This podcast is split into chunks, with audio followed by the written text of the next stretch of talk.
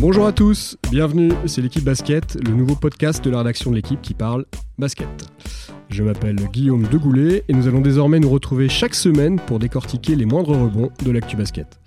Cette semaine, sous les paniers, d'abord de la NBA, avec Houston et Toronto qui caracolent en tête de leurs conférences respectives en faisant la nique aux favoris, Golden State et Cleveland. Puis encore de la NBA avec un débat autour de James Harden qui aurait a priori déjà gagné le trophée de MVP. Et pour terminer, et oui, un petit peu de proie, pardon, de Jeep Elite, avec le match de Nanterre à la U Arena qui a attiré 15 220 spectateurs, un record en France. Bon allez, rassurez-vous, pour débattre de tout ça, je ne serai pas tout seul. Pour m'accompagner, aujourd'hui, un casting de grande qualité. Liliane Trévisan, bonjour Liliane. Bonjour Guillaume, bonjour à tous et à toutes, parce qu'on ne sait jamais, il y a peut-être des femmes qui écoutent. Yann Soudé, bonjour Yann. Bonjour Guillaume, bonjour à tous. Et notre doyen, Arnaud Lecomte. Bonjour Arnaud. bonjour euh, Guillaume et bonjour à, tous, à tous les jeunes. Allez, voilà, vous savez tout. On prend une grande inspiration. 3, 2, 1. Début du game, c'est parti. Alors Houston et Toronto. Si je vous dis, euh, allez Liliane, si je, si je te dis une finale Houston-Toronto euh, en juin prochain, finale NBA, c'est possible, c'est crédible? Alors, euh, ça va énerver tous ceux qui sont supporters de Cleveland, de Golden State, qui est quand même un petit peu l'équipe dominante quand même depuis un, moment en NBA. Mais euh, ça pourrait avoir du chien, oui, oui. Et puis en plus, euh, voilà, il faut regarder les classements aujourd'hui. C'est deux équipes qui dominent un petit peu la NBA. Houston, est-ce que c'est vraiment une surprise? Pas forcément, dans la mesure où c'est une équipe qui progresse. Depuis que Mike D'Antoni est arrivé, euh, c'est une équipe qui a changé un peu son jeu. Euh, on connaît Mike D'Antoni, hein, alors euh, il y en a qui disent ouais, c'est le coach du catch and shoot, du run and gun, du run and shoot, comme vous voulez, vous choisissez l'option qui vous plaît. En tout cas, ça a boosté énormément le jeu de Houston et c'est d'autant plus facile qu'effectivement, Mike D'Antoni a sous la main quand même deux des meilleurs joueurs de NBA. Il a, il a, il a deux meneurs James Harden et Chris Paul. Hein. Voilà, James Harden et Chris Paul, qui sont vraiment ce qu'on peut faire de mieux, je crois, un petit peu en ce moment en NBA et qui, en plus, ont posé des questions quand Chris Paul est arrivé en se demandant avec Arden sur le terrain, ça va passer, ça va pas passer, ils ont tous besoin de la balle, ils aiment bien s'exprimer. en fait, Chris Paul s'est très bien fondu dans le jeu de Houston et son entente avec Arden lui permet de jouer avec Arden sur le terrain ou éventuellement de jouer seul sans Arden. Ce qui est sûr, c'est que d'après les adversaires euh, de Houston, quel que soit le meneur en place, le jeu de Houston reste très cohérent. Il n'y a pas de changement dramatique euh, dans le rythme, dans, les options. Et en fait, ils ont gardé une unité de jeu avec deux très forts joueurs qui sont deux des meilleurs passeurs NBA aussi. Donc vous imaginez l'alchimie au niveau du collectif, ça booste, ça part dans tous les sens. Mais c'est quand même cadré, c'est Mike D'Antoni, c'est son jeu. Et il a les joueurs pour le faire. Donc on est revenu un peu peut-être belles années d'Anthony à Phoenix où ça partait dans tous les sens, mais il n'a jamais réussi à accrocher quelque chose avec cette équipe. Là, il est bien passé, il est bien placé avec cette équipe de Houston pour avoir de vraies, de réelles ambitions de titre. Alors, c'est deux équipes a priori qui devraient terminer la saison régulière avec plus de 60 victoires. Euh, pour autant, est-ce que dominer en saison régulière, Yann, c'est pour autant gagner en playoff? Non, pas forcément. Et on le voit d'ailleurs, euh, on l'a vu avec Toronto ces dernières années. Je trouve que ça va faire euh, cinq saisons que, que, Toronto termine dans le top 4 à l'Est. Et, euh, et, à part une finale de conférence en, en 2016, les, les, Raptors ont toujours plutôt déçu en playoff. Deux défaites au premier tour en 2014 et 2015, euh, une, au deuxième, euh, une au deuxième tour l'année dernière. J'attends de voir ce qui va se passer cette année. Je suis, je suis un peu moins j'avais tendance à être perplexe euh, les, les, années précédentes. Je le suis un peu moins cette saison. Pourquoi? Euh, Pour plusieurs raisons. Euh, Toronto, c'est une des franchises les, les, plus stables de la NBA avec un, un coach qui est en, en, place depuis 2011, un effectif qui bouge très peu, construit autour de, de deux All-Stars, euh, un, duo d'arrière euh, exceptionnel, Demar DeRozan et, et Kyle Lowry. Euh, ils ont, ils ont. C'est une, équipe qui a peu recruté, mais euh, qui a réussi à faire euh, à faire évoluer de, de jeunes joueurs. Euh, je pense à Fred Van Vliet, à Jacob Poltel, Pascal Siakam, euh, Wright aussi notamment. Euh, voilà, c'est une équipe qui se repose aussi moins sur le, jeu en, isolation que les années précédentes, moins sur DeRozan. DeRozan a su faire évoluer son jeu aussi. Euh, c'est une équipe qui était dernière tout simplement aux passes décisives, par exemple, euh, la saison dernière, et qui est, pas, qui est dans le top 10 aujourd'hui. Voilà, il y a beaucoup de raisons qui, qui me laissent penser que, que, Toronto peut, peut, franchir un cap cette saison, cette saison en playoff. Malgré les Celtics, malgré les Pacers, euh, on parle à l'Est là évidemment, malgré euh, les, Cavaliers de, de LeBron James. Ouais, bah, les, Cavaliers ont un, peu déçu pour l'instant. Je dois dire que plus que la première place de, Toronto, c'est la galère qu'est en train de vivre euh, Cleveland qui m'a surpris. Les voir ramer à ce point pour ne serait-ce qu'accrocher le, le, top 4 à l'Est, donc synonyme d'avantage du terrain en playoff, c'est c'est assez incroyable. Euh, après, euh, faut pas oublier qu'il y a euh, LeBron James dans cette équipe et que LeBron James il, fait toutes les finales NBA depuis de, longues années et qu'en playoff, moi malgré tout ce qui est arrivé à Cleveland cette saison, malgré le fait que, Cleveland ait dû chambouler son effectif encore il y a très peu de temps, le mois dernier, je, je crois qu'il faut pas enterrer cette équipe-là et qu'elle pourrait surprendre beaucoup de gens en playoff. Cleveland, Arnaud, on a vu encore récemment les images de, LeBron James euh, pendant un match haranguer carrément son coach euh, Tyron Lue. Euh, est-ce que c'est pas une limite, ça, finalement, à, la réussite de Cleveland d'avoir. Ah bah, c'est clairement une limite, puisque de toute façon, comme vient de le dire Yann, ils, sont, ils galèrent pour rentrer dans le top 4 à l'Est, ce qui est quand même tout à fait incroyable, effectivement. donc, oui, Cleveland n'a pas résolu ces dernières semaines les problèmes qu'ils peuvent avoir depuis déjà un moment. je dirais même que c'est ça date déjà d'il y a deux ans, quoi, depuis le départ de, David Blatt, l'arrivée de Tyron Lou dont on voyait bien qu'il avait été imposé par, euh, par Lebron. Euh, manifestement, euh, Tyron Lue s'est pas imposé comme un, comme un grand coach de la ligue. cette équipe-là, elle n'arrive pas à se mettre en route, elle n'arrive pas à se mettre en place, à trouver de la cohérence, malgré des... Combien de joueurs sont passés à Cleveland ces derniers mois C'est impressionnant, quoi. Hein. Ça doit être un des turnovers les plus lourds de la ligue. donc il y a un vrai problème, manifestement, de... Je sais pas, de gouvernance sportive, j'ai envie de dire, à, à Cleveland. bon, voilà, après, c'est une équipe qui, tous les ans arrive quand même en finale. Hein. donc, euh, euh, c'est pour revenir à Toronto et à, Houston, ces deux équipes-là vont avoir probablement le meilleur bilan de leur conférence, vont attaquer les playoffs avec la tête de série. Mais il y aura deux ombres terribles euh, qui planeront au-dessus de ces deux équipes dans chaque conférence, les Warriors à l'ouest et, Cleveland à l'est. Je vois pas qui pourra vraiment commencer sereinement ses playoffs en se disant on est numéro un. Euh, on va aller au bout. On sait très bien qu'il y aura euh, la terrible euh, ombre, encore une fois, de, Cleveland à l'Est et celle des Warriors, parce que en ce moment, les Warriors, bon, ils laissent un peu filer. Je pense pas qu'ils soient obsédés par l'idée d'être numéro un. on sait qu'il y a des pépins en ce moment, Curry notamment, Clay Thompson qui va être absent à un moment. Il y a même des petits soucis avec tous les joueurs quasiment de l'effectif physiquement, parce que c'est une équipe qui, euh, qui ne ménage pas sa peine depuis 3-4 euh, ans maintenant. Donc voilà, Houston et Toronto vont finir premiers de leur, conférence probablement et euh, au final vont devoir vivre avec cette menace. Et moi, je suis convaincu que tant Toronto que, que Houston, malgré les progrès, malgré le fait qu'ils aient euh, euh, renforcé leur banc, c'était des éléments qui étaient importants parce que c'était juste un peu ces dernières années, bah, sont quand même des équipes qui sont pas habituées à la gagne, à la gagne en playoff. Et ça, je pense que euh, bah, dans, le, dans le jeu NBA, dans la culture des playoffs NBA, c'est très important. Alors c'est sans doute vrai pour, euh, pour Toronto.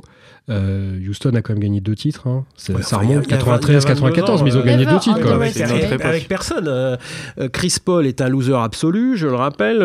James Harden n'a jamais rien gagné, à ma connaissance, et, et Mike D'Antoni non plus. Donc les trois personnes les plus importantes de l'équipe, à savoir le coach et les deux, et les deux meilleurs joueurs, sont des losers en playoff. Euh, alors, c'est pas, c'est pas pour autant qu'ils sont losers à vie, euh, je leur souhaite surtout pas, mais c'est vrai qu'ils n'ont pas cette culture de la gagne qu'ont Cleveland et, les Warriors, quoi.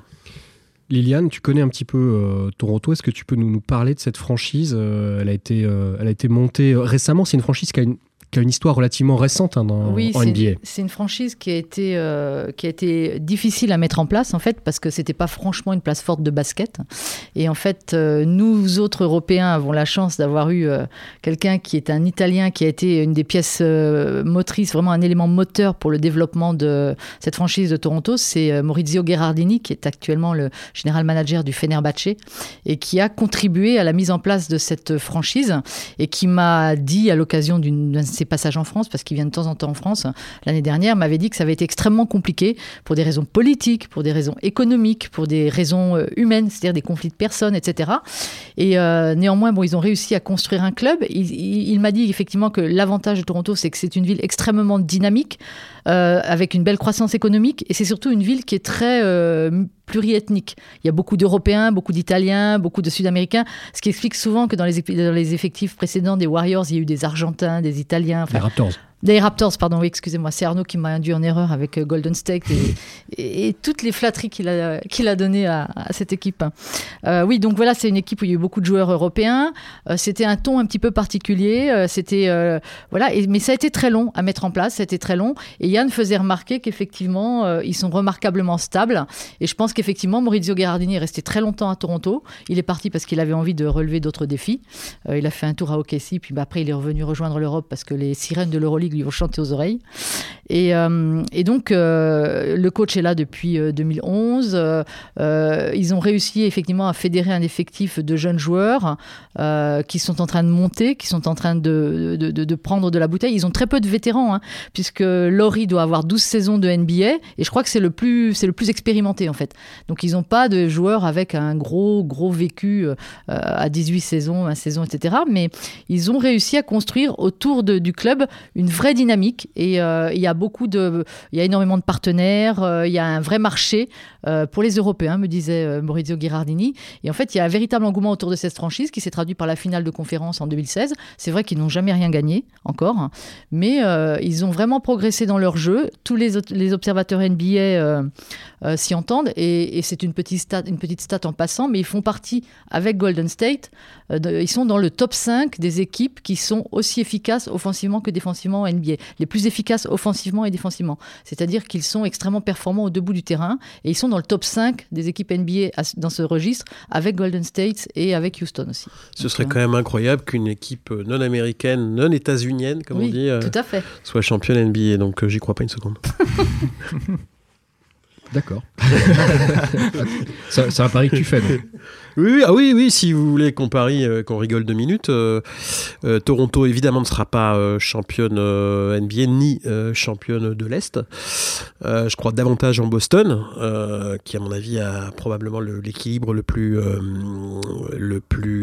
remarquable de, des équipes de l'Est, des top équipes de l'Est, je pense, supérieur à Cleveland également potentiellement, je pense, cette saison. et à l'Ouest, vois mal comment, alors, sauf si évidemment il y a une épidémie euh, en playoff, mais je vois mal, euh, je vois mal quand même les Warriors euh, ne pas aller en finale. Voilà. Bon, ok, c'est comme, ça, c'est comme ça. On se reverra, on se reverra en juin et on en parlera à ce moment-là.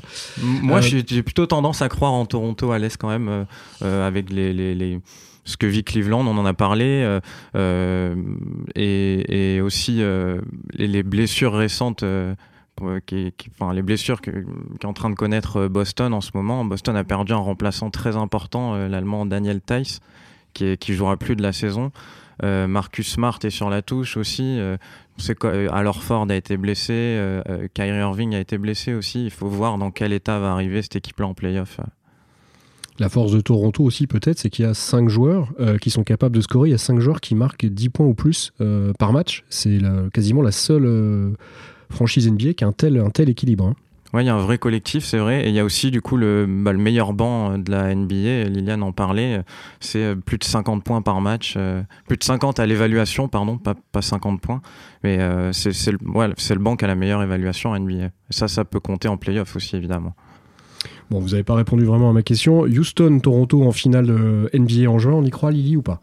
Bon, On y croit. Euh, on, peut, euh, on peut, si on aime ces deux équipes, pardon, on peut, on peut y croire, oui, effectivement. Alors, la logique veut qu'effectivement, la culture de la gagne, etc., etc., le vécu, etc., ils l'ont pas. Ils l'ont pas, c'est clair. mais c'est quelque chose qui s'acquiert. Ils sont en train de le découvrir. ils pensaient pas, même si Toronto l'a annoncé cette année qu'il visait le record des 60 victoires, ils ne pensaient pas arriver peut-être aussi vite au stade où ils en sont actuellement dans leurs conférences respectives. Euh, mais je ne vois pas pourquoi ils ne continueraient pas à progresser. Effectivement, chaque, chaque équipe a ses aléas. Euh, Yann parlait des blessures à Boston. Pour l'instant, eux sont un petit peu passés à travers. Un petit peu plus de réticence côté Houston, puisque Chris Paul est plutôt un joueur, entre guillemets, qu'on dit fragile. Hein. Il a quand même manqué, je crois, 17 ou 19 matchs déjà cette saison. Il a un genou un petit peu fragilisé, etc. Mais voilà, pourquoi, ouais, pourquoi ne pas y croire? Parce qu'il y a un moment, euh, je ne sais pas si Golden State sera une dynastie en NBA, euh, comme l'ont été euh, certaines grandes équipes. Les Lakers. Par exemple, pour ne pas les citer. Les Knicks. Chicago. Ça marche moins pour les Knicks quand même. Hein. Au début des années 70. Les Lakers, bref. Je ne sais pas si Golden State sera une dynastie, sera une équipe qui va gagner 5, 6, 7 titres d'affilée. C'est une équipe extrêmement dominante, effectivement, ces dernières années. Mais euh, il faut laisser du crédit à Houston, euh, il faut laisser du crédit à Toronto. Euh, ils, ont, ils ont les moyens, ils sont, ils sont en, train de progresser. Je ne sais pas, est-ce que Golden State a encore les moyens de la place pour vraiment progresser? Est-ce que Stephen Curry peut être encore 10 fois plus stratosphérique que ce qu'il est actuellement Est-ce que Steve Kerr peut encore être dix fois meilleur coach? Je ne sais pas. Est-ce qu'ils ont atteint leur, leur sommet? Est-ce qu'ils sont arrivés au maximum de leur rentabilité? Je ne sais pas. Euh, on est tous impatients de le savoir d'ailleurs, mais je pense que des équipes comme Toronto et Houston, elles sont sur une pente ascendante. Elles sont en pleine dynamique de croissance euh, dans leur ville, dans leur marché et aussi sur le terrain. Elles sont en train de progresser sportivement, économiquement. Enfin, il y a tout, tout concorde pour, pour les faire arriver un petit peu plus haut qu'on ne peut les voir en fait. Yann, Houston-Toronto, tu signes aussi? J'y crois, mais je verrais quand même plutôt une finale euh, Golden State. Euh, peut-être Golden State-Toronto. J'ai du mal à voir euh, Golden State tomber à l'ouest.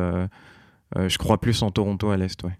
Bon Arnaud, je te demande pas, on a compris que toi c'était du classicisme pur. Non, non, non, non j'ai Warriors non, Cavs pour la quatrième année consécutive. Les, Cavs, j'y crois pas des masses. Hein, les, les, les, Cavs, ils n'ont pas donné beaucoup de raisons d'être d'être euh, optimiste à leur sujet. Non, euh, je vois Bon, moi, effectivement, Boston a des soucis d'effectifs, en effet, mais je reste euh, persuadé que c'est une équipe qui peut, euh, peut euh, s'épanouir totalement en, playoff malgré tout. Parce que même s'il il y, y a des soucis avec certains joueurs, bon, voilà, il y a, y, a, y a quand même du matériel, il y a quand même un effectif qui est large, qui est dense.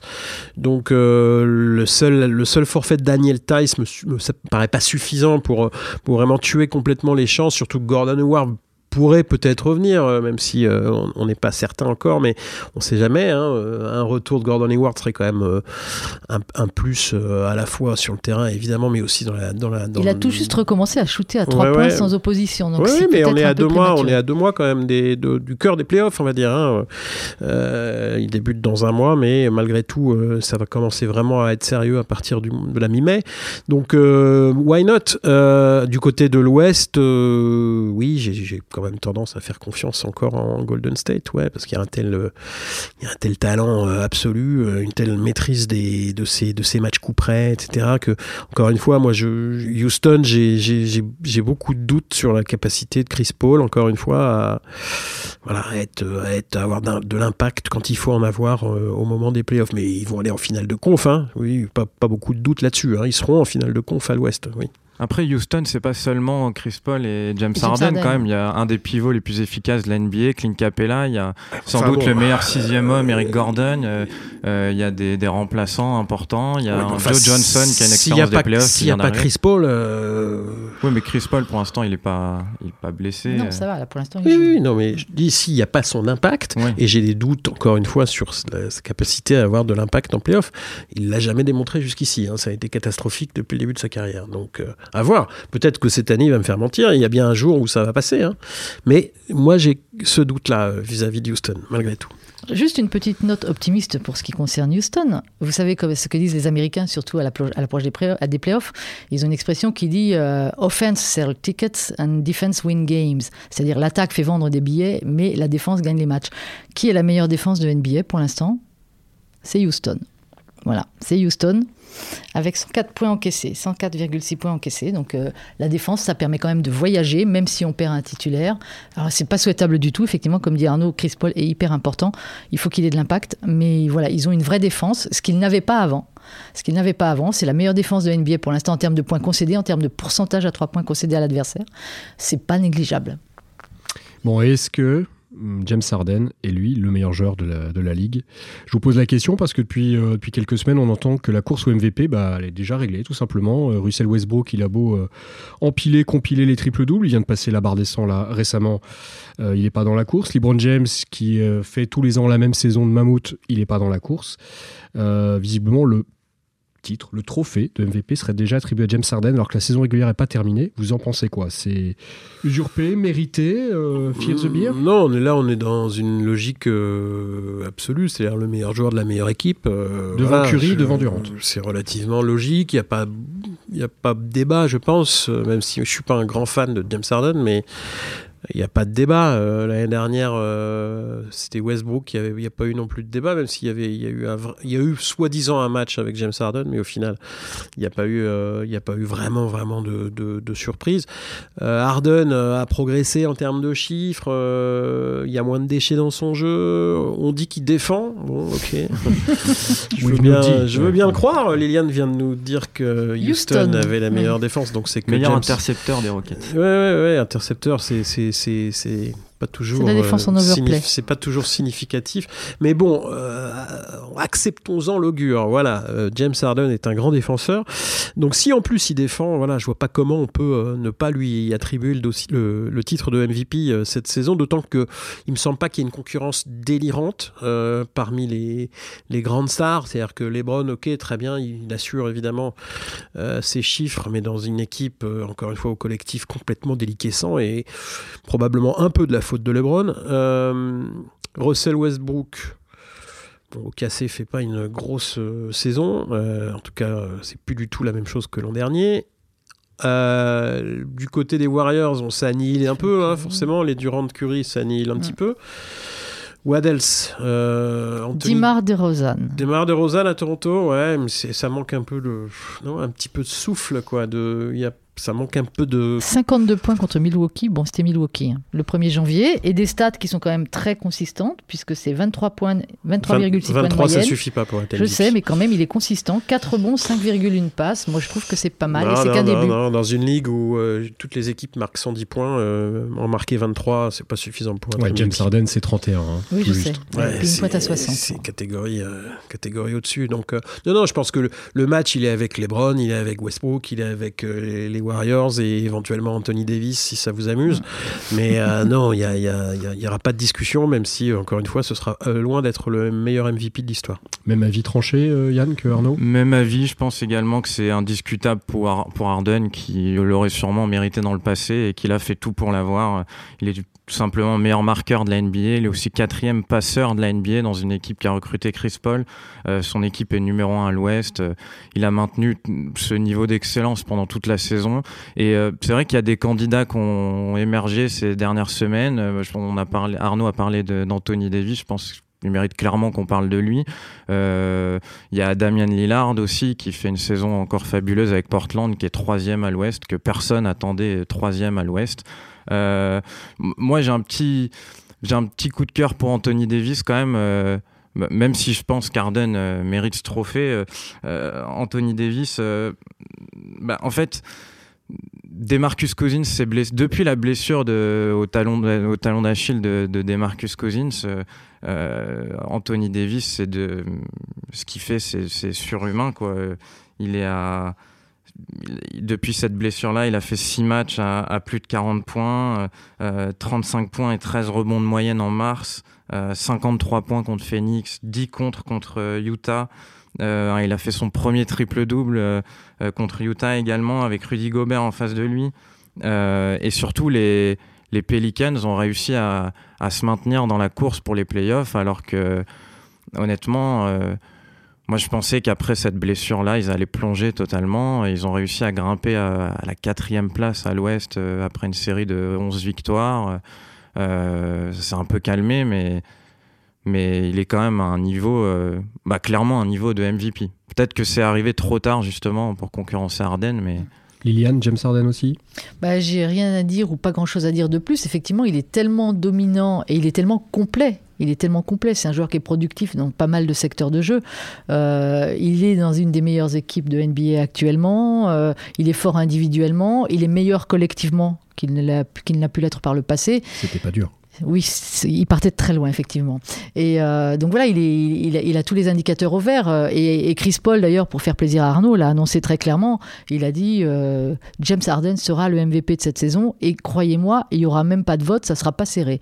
Donc voilà, donc lui, comme, je pense, beaucoup de gens pensent que c'est acquis, c'est fait. Alors il faut lui souhaiter de ne pas se blesser, de continuer sa saison sur les mêmes bases. Mais je ne vois pas pourquoi il baisserait de pied, effectivement. moi, j'ai un petit faible pour Dimar DeRozan, qui est, à mon sens, un des grands responsables de l'ascension de Toronto, euh, qui effectivement est dans des moyennes de points notamment inférieurs, mais qui fait un travail phénoménal sur le terrain et qui, euh, pour moi, euh, pourrait entrer dans la liste de la shortlist des joueurs à qui on pourrait penser pour un éventuel titre de MVP, même s'il est encore loin derrière, effectivement, au niveau rendement offensif notamment, par rapport à des monstres comme Arden. Futur Hall of Famer Arden pour vous trois, sans l'ombre d'un doute. C'est du très très lourd? Ouais, il faut attendre. C'est un petit ouais, ça. Oui, il faut des titres quand même pour être Hall of Famer. il faut des titres, il faut des accomplissements. N'importe qui est Hall of Fame aujourd'hui, quoi. Donc, euh, oui. Mais non, je suis pas sûr qu'il soit. Euh, Enfin, pas, il sera pas dans le mien en tout cas. Si ça intéresse quelqu'un, hein, il sera sûrement pas dans le mien. En tout cas, pour le moment, hein, il, peut agréablement me surprendre. J'attends de voir les playoffs. Encore une fois, c'est toujours le juge de paix. Et je pense que pour Harden, c'est un moment, un tournant un peu de sa carrière, je pense, là, qui va démarrer euh, le mois prochain avec les playoffs. Euh, s'il est capable sur la, durée des playoffs dans une conférence comme euh, la conférence Ouest, qui reste malgré tout la plus, la plus difficile des deux, s'il arrive à passer les séries euh, bah, avec le même rendement qu'il a eu jusqu'ici en saison régulière, s'il confirme tout ça en playoff, ok, il euh, gagnera un peu de crédit à mes yeux. Euh, je suis un peu dur, c'est vrai, mais je pense qu'on est aujourd'hui à une ère où il y a euh, des, brillots individuels, euh, des joyaux individuels, pardon, euh, de plus en plus tous les ans. On en fabrique des nouveaux. James Harden est, sorti de entre guillemets d'un certain anonymat où il était avec AOKC derrière Durant et Westbrook. Il a surpris beaucoup de monde, je pense, euh, en devenant un leader offensif de, de, très très haut niveau. Hein. Je, ne sous-estime pas du tout son, talent pur, hein, euh, soyons clairs. Euh, la question, c'est fait-il gagner son équipe? Voilà, c'est ce qui fait la différence entre les très bons joueurs et les méga grands joueurs superstars. Voilà. Et j'attends de voir. les playoffs vont être un juge de paix fondamental pour la carrière de, de, de, ce que va laisser probablement James Harden dans ça. Alors, ce qui est amusant, euh, pour revenir au débat du, premier débat, à savoir euh, Toronto et Houston qui, qui sont, euh, qui sont en tête de leurs conférences respectives, c'est que bah, on voit deux joueurs, deux anciens joueurs d'OKC euh, dans ces deux équipes, euh, donc James Harden à Houston et Sergi Baca à, Toronto. Et je trouve ça assez amusant euh, On quelque peut part. Cette composition d'équipe en 2012. ouais, bah, qui la finale et on est tous, on est tous sûrs que est parti pour pour nous faire 4-5 finales d'affilée et de gagner au moins 2-3 titres. Bah, c'est en effet Russell Westbrook, Kevin Durant, Sergi Baca et James Harden. voilà, il y a y a un quatuor euh, qui est incroyable parce qu'aujourd'hui, effectivement, voilà, Ibaka, alors c'est pas le leader de Toronto, mais enfin c'est un joueur euh, qui manifestement a changé beaucoup de choses euh, dans leur équipe. Hein. C'est pas anodin euh, qu'il soit, soit premier de la conférence Est avec Ibaka. Harden est le leader de la meilleure équipe de l'Ouest et Durant est le, co-leader, on va dire, de la meilleure équipe NBA de ces dernières années. Et bah, Russell, Russell est resté tout seul dans son petit coin au cassé. Et il a été MVP l'année dernière. Il a fait 62 triple-double, j'exagère.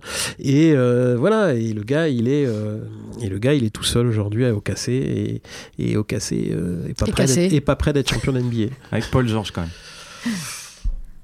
Oui, enfin quand je dis tout seul, de, de, l'équipe originale, quoi. voilà, avec, il doit en rester 2-3 peut-être, et encore, je suis même pas sûr. Robertson, Robertson et Steven Adams peut-être de l'époque. Nick Collison aussi. Nick Collison, Donc euh, effectivement, c'est assez amusant de noter ça. Euh, quelques années après, euh, OKC avait en effet une, une bande de très grands joueurs, mais euh, c'est pas avec eux que OKC, OKC va un jour être champion NBA, ça c'est sûr.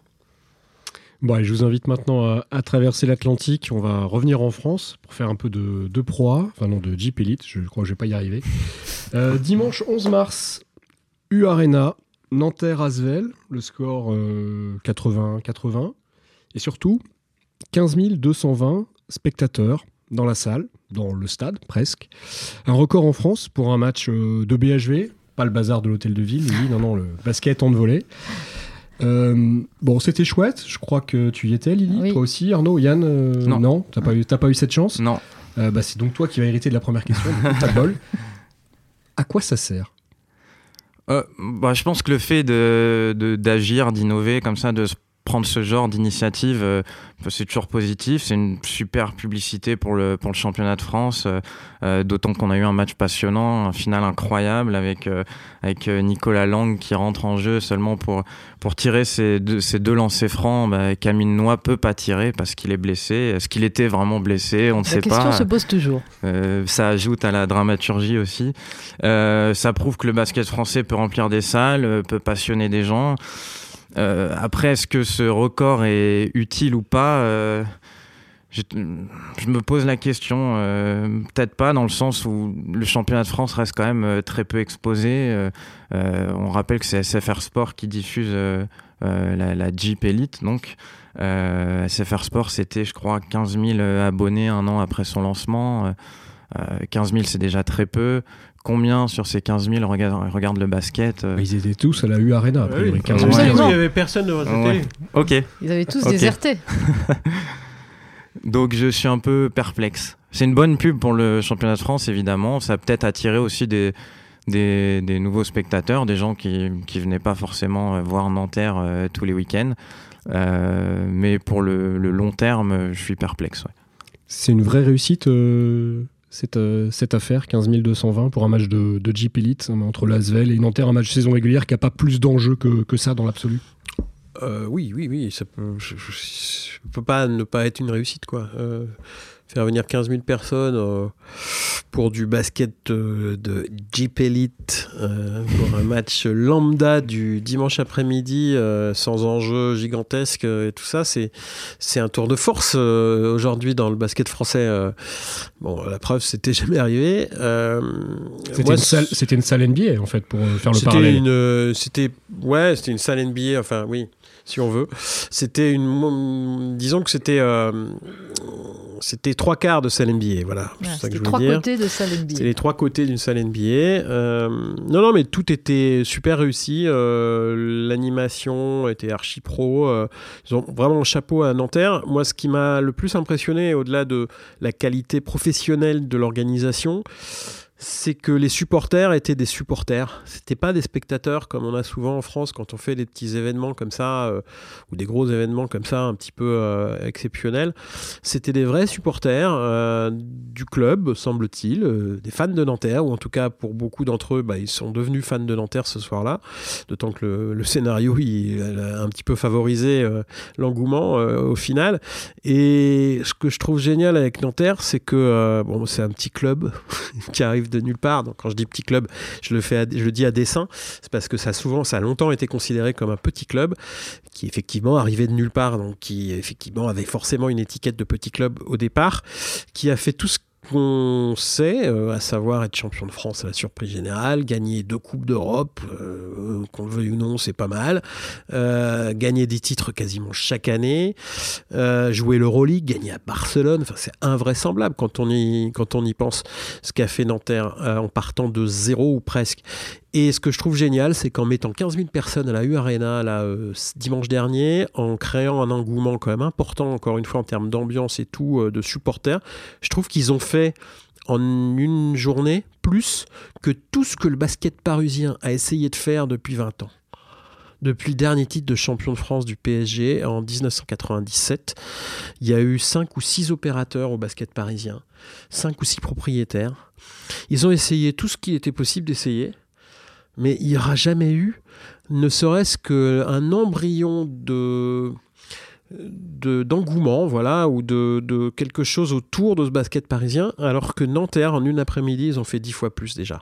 Ça je trouve ça génial donc ça, ça veut dire qu'ils ont un petit savoir-faire ou ils ont une identité ou ils ont quelque chose en plus qui fait qu'ils suscitent ils suscitent euh, un peu de magie que Paris n'a jamais réussi à susciter Lily, euh, la question qui suit, elle est toute naturelle. Est-ce que Nanterre est capable de réitérer euh, ce coup-là, de, battre son propre record et de multiplier ce genre d'événements Toi qui les, suis, euh, pas au quotidien, mais pas loin quand même?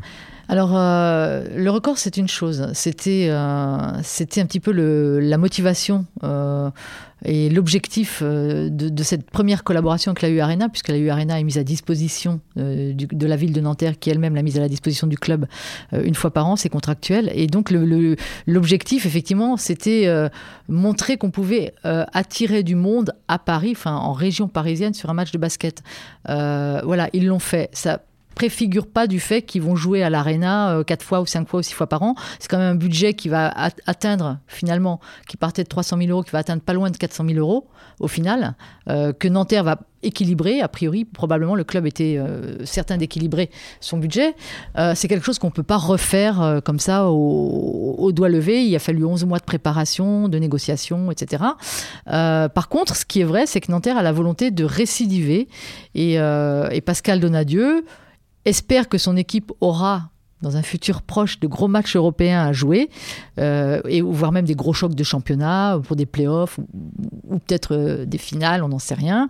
Mais oui, euh, le but de Nanterre, c'est de retourner à la U Arena sur une base un peu plus fréquente, c'est-à-dire, comme disait Pascal Donadieu, 3 à 4 matchs par an, si c'est jouable. Nous, on est prêt à le faire, etc. c'est quand même une façon pour Nanterre de s'exposer, puisque leur palais des sports, pour l'instant, ne bouge pas. Il a été rénové, il a été porté à 3000 places. Pour l'instant, il n'y a pas de projet de salle en construction donc ils ont cette chance d'avoir la U Arena qui est à 1 km 200 de leur palais des sports. Ils peuvent même y aller à pied s'ils veulent, les joueurs, s'ils veulent s'échauffer. Et, euh, effectivement, ils ont envie de continuer à organiser des choses à la U Arena, des matchs à la U Arena, mais il faut que ce soit de gros matchs. Donc évidemment, la Coupe d'Europe serait un gros plus, euh, de préférence une grosse Coupe d'Europe. Euh, c'est pas le cas cette année puisqu'ils viennent de quitter la BCL en huitième de finale. Euh, mais bon, voilà, c'est un signal qu'a envoyé Nanterre. Et comme l'ont dit Yann, comme l'a dit Arnaud, c'était assez remarquable parce qu'ils ont quand même réussi dans une région dans une région où c'est très difficile de faire venir du monde au basket, et Paris le sait bien, ils ont réussi à faire venir 15 220 personnes à la U Arena, et c'était pas un public de All-Star Game, c'est pas un public qui est resté euh, courtoisement assis dans ses loges en, en reluquant les cheerleaders. Sans voilà, sans invitation, ou avec un taux d'invitation protocolaire, c'est-à-dire 1% d'invitation pour euh, les politiques, euh, les responsables des institutions, etc. Et, et donc voilà, c'était un public qui était vraiment partisan. C'est-à-dire que, et c'était ce qui avait surpris Pascal Donadieu après le match, il a dit on craignait un petit peu une ambiance All-Star Game, tout le monde se regarde. Partisan comme un Belgrade. Voilà. Et, euh, et en fait, on a eu 15 000 personnes qui ont poussé jusqu'au bout, qui étaient debout en fin de match. Donc voilà, donc il y a, y a, eu, euh, il y a eu effectivement quelque chose qui a marqué les esprits. Le basket français s'y est pas trompé, puisque même on connaît tous les querelles de clocher et les faux culs du basket français. Euh, même, même les gens qui n'aimaient pas beaucoup Nanterre ont envoyé des messages. Euh, la plupart, beaucoup de clubs se sont déclarés officiellement au soutien de Nanterre, ont tweeté, ont envoyé leurs encouragements, leur courage, leurs félicitations après coup en disant bravo Nanterre, c'était génial. Donc il s'est vraiment passé quelque chose. Il s'est vraiment passé quelque chose. Euh, ça, ne, veut pas dire que Nanterre peut réunir à chaque match de championnat 15 000 spectateurs. voilà, c'était quand même un événement hors norme. Voilà. Et ça ne veut pas dire que Nanterre va fédérer 15 000 spectateurs si jamais on leur donne demain une salle de 10 000 Je crois que c'était intéressant aussi pour le, pour le sport français de manière générale, le BHV pour le coup, de se dire qu'il existait enfin une salle euh, où on pourrait organiser des gros événements. Euh, alors ça peut être pourquoi pas des matchs NBA, ça peut être, puisqu'on attend désespérément un vrai match NBA euh, à Paris depuis un petit moment maintenant. donc là, la démonstration a été probablement faite qu'il était tout à fait envisageable de, de mettre en place un match NBA dans cette salle. Elle est, suffisamment euh, euh, attractive pour, euh, pour, pour accueillir un bon match, même de saison régulière, à la manière de, ce que fait Londres. mais au-delà de, du basket, il y a aussi pour le, le hand, par exemple, qui cherche un, un toit pour un Final Four de Ligue des Champions. ça, ça peut être complètement jouable dans cette salle-là. puisque Bercy semble dédaigner le sport voilà une alternative à Bercy, en région parisienne. on n'est pas obligé d'aller jusqu'à Lille, et là pour le coup c'est 27 000 places hein, pour le basket, ou pour les, les sports de salle d'une manière générale. Là, là c'est 15 000 minimum, ça peut être un peu plus, hein, parce que tout est, tout est possible. Hein. On peut installer une grande tribune, tribune, quatrième tribune, sur la partie latérale là, qui n'a pas été exploitée du tout, là où il y avait le rideau qui coupait le, stade en deux en fait. on peut parfaitement installer une tribune de 5000, 6000 places qui montrait l'affluence à, 20 000 personnes sans trop de difficultés. Donc euh, elle est modulable et euh, je crois que c'est ça la, principale leçon et l'utilité de ce match-là. Il permet aussi au sport français, au, volet, pourquoi pas, euh, au hand, au, basket, bah d'organiser des, événements de, différentes tailles. Donc au-delà de l'utilisation quasi résidente pour, pour un club, parce que ça, j'y crois pas beaucoup pour le moment. Je pense que Nanterre a déjà beaucoup de mal à remplir les 3000 places ou 3500 places de son palais des sports Maurice Thorez, euh, parce qu'il l'a rarement rempli hein, depuis la 3000, depuis la rénovation. Je crois qu'il y a, ça a dû, je crois qu'il y a eu une fois où ils l'ont, où ils l'ont blindé, je crois une ou deux fois maximum, euh, sauf erreur. Donc voilà, c'est compliqué d'être résident d'une salle de 15 000 places. Hein. Franchement, je crois qu'il n'y a pas actuellement de club de basket français prêt à ça. Bah, alors dans le futur, on l'espère, mais voilà, au moins il y a eu une utilité à cette grande salle et à ce match exceptionnel, c'est de se dire qu'il y a une alternative à Bercy. Très rapidement, pour, euh, pour conclure ce, premier podcast, ce serait euh, votre coup de cœur à, tous les trois, votre coup de cœur euh, écoulé de la semaine, la semaine basket, ou il y a d'autres choses qui vous ont tapé dans l'œil? Ah non, non, je crois qu'on a vécu de grands moments. Enfin, moi, personnellement, j'ai trouvé que c'était formidable, c'était éblouissant. Pourtant, on connaît tous les salles NBA, je veux dire, on est tous allés en NBA, on a vécu de, de la compétition en NBA, et voir ce qu'on peut faire quelque chose qui s'en approche à Paris, à la U Arena, c'était c'était quand même assez bluffant. Et puis l'ambiance était belle, euh, le match a été fabuleux. Euh, voilà, c'était oui oui, c'était vraiment extraordinaire de vivre ça. On était heureux d'y être en fait. Yann? Ouais, un coup de cœur aussi, notamment grâce au scénario du match, parce que je pense que si si le, ce match s'était terminé à 20, 20 points d'écart pour l'une ou l'autre des deux équipes, ça aurait eu une saveur différente. là, ça s'est joué vraiment jusqu'au jusqu'au buzzer final, en fait. Donc, oui, coup de cœur, ouais. Arnaud, pareil?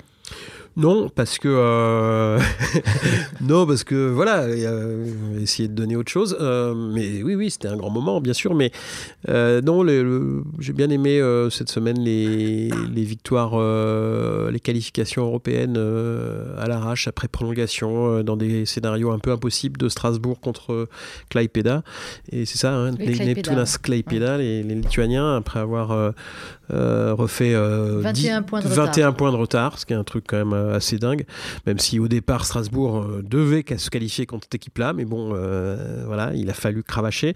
Et pareil pour le Portel, alors c'est passé euh, complètement inaperçu parce que c'est la quatrième Coupe d'Europe, donc il n'y a pas de quoi non plus sortir les trompettes, mais malgré tout, le Portel, c'est-à-dire que c'est pas grand, c'est un peu comme Nanterre il y a quelques années, c'est-à-dire que ça, ça vient un peu de nulle part quand même le Portel. Par contre, ils ont une très très belle salle eux, aussi, et c'est pareil, ils sont qualifiés pour avec un déficit de, 14 points, je crois, à remonter, ou 13 ou 14 points, je sais plus.